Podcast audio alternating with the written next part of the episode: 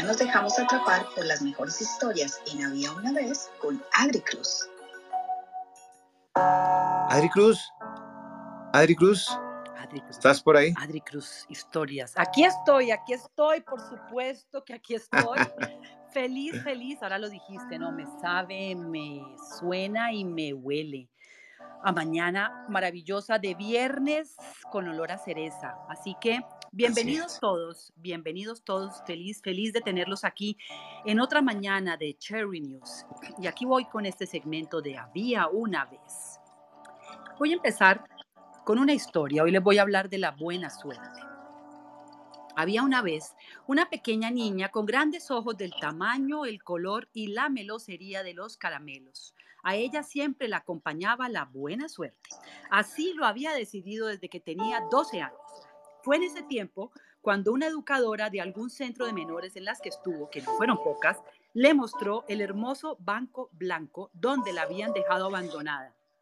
Aunque ella recordó que la señora había dicho encontrado. Y fue allí cuando aquella niña entendió que la vida se podía ver de dos maneras y que la suerte era así. Se tenía si se quería. La vida definitivamente tiene mucho de comedia. Y bueno, mis queridos Cherry amigos, hoy quiero recomendarles con esto dos libros que tienen el mismo nombre, La Buena Suerte, pero son de diferentes escritores. El primero ya lo inicié con esta pequeña, corta historia, pero adaptado un poco a nivel personal y es parte del último libro llamado La Buena Suerte de la escritora española Rosa Montero.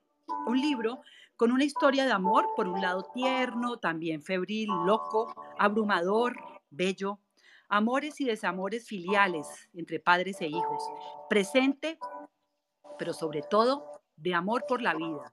La autora nos lleva poco a poco a que conozcamos un poco más sobre el interior de los seres humanos, de nosotros mismos. Nos muestra el bien, nos muestra el mal, una radiografía de los grandes anhelos como la serenidad, pero también el miedo, la culpa y la rendición, el odio y el deseo, pero sobre todo la suerte.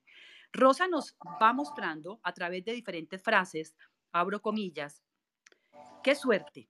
Yo es que siempre he tenido muy buena suerte, ¿sabes? Y menos mal que soy así de afortunada, porque si no, con la vida que he tenido, no sé qué hubiera sido de mí.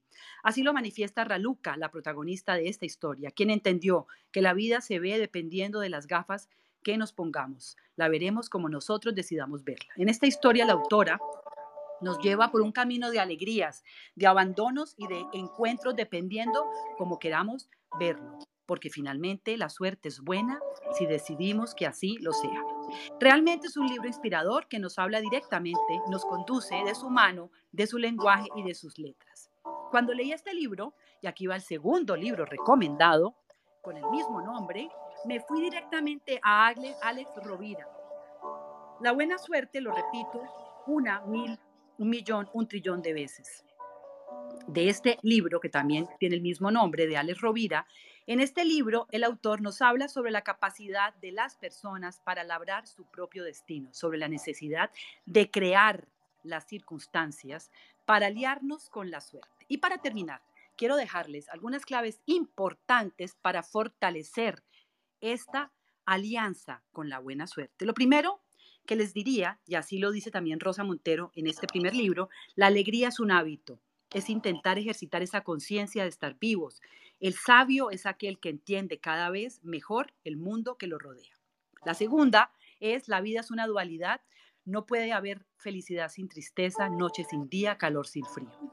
La tercera, el amor es el poder que mueve el mundo. El amor por tus seres queridos, por tu trabajo, por un nuevo trabajo, por un hobby, por el deporte. Cuando tenemos un por qué vivir, encontramos siempre un cómo. La cuarta, la suerte no dura demasiado tiempo, porque no depende de ti. La buena suerte la crea uno mismo, por eso dura siempre. Quinta, muchos son los que quieren tener buena suerte, pero pocos los que deciden ir, y voy a decirlo al modo español, a por ella, porque me encanta, a por ella, ir a por ella. Sexta, sin lugar a dudas, la suerte es una gran amiga de la acción.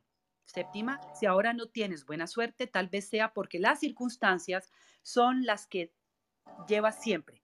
Para que la suerte, la buena suerte llegue, es inconveniente crear nuevas circunstancias. Preparar circunstancias para la buena suerte no significa buscar solo el propio beneficio. Crear circunstancias para que otros también ganen atrae la buena suerte.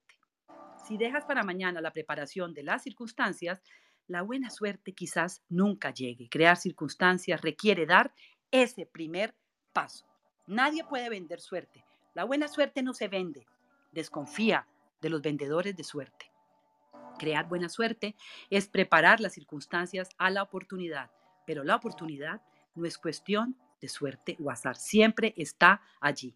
Y por último, aunque bajo las circunstancias aparentemente necesarias, a veces la buena suerte no llega, busca en los pequeños detalles, en las circunstancias aparentemente innecesarias, pero definitivamente imprescindibles. Y bueno, con esto espero haberles regalado varias cerecitas para que la buena suerte los acompañe siempre.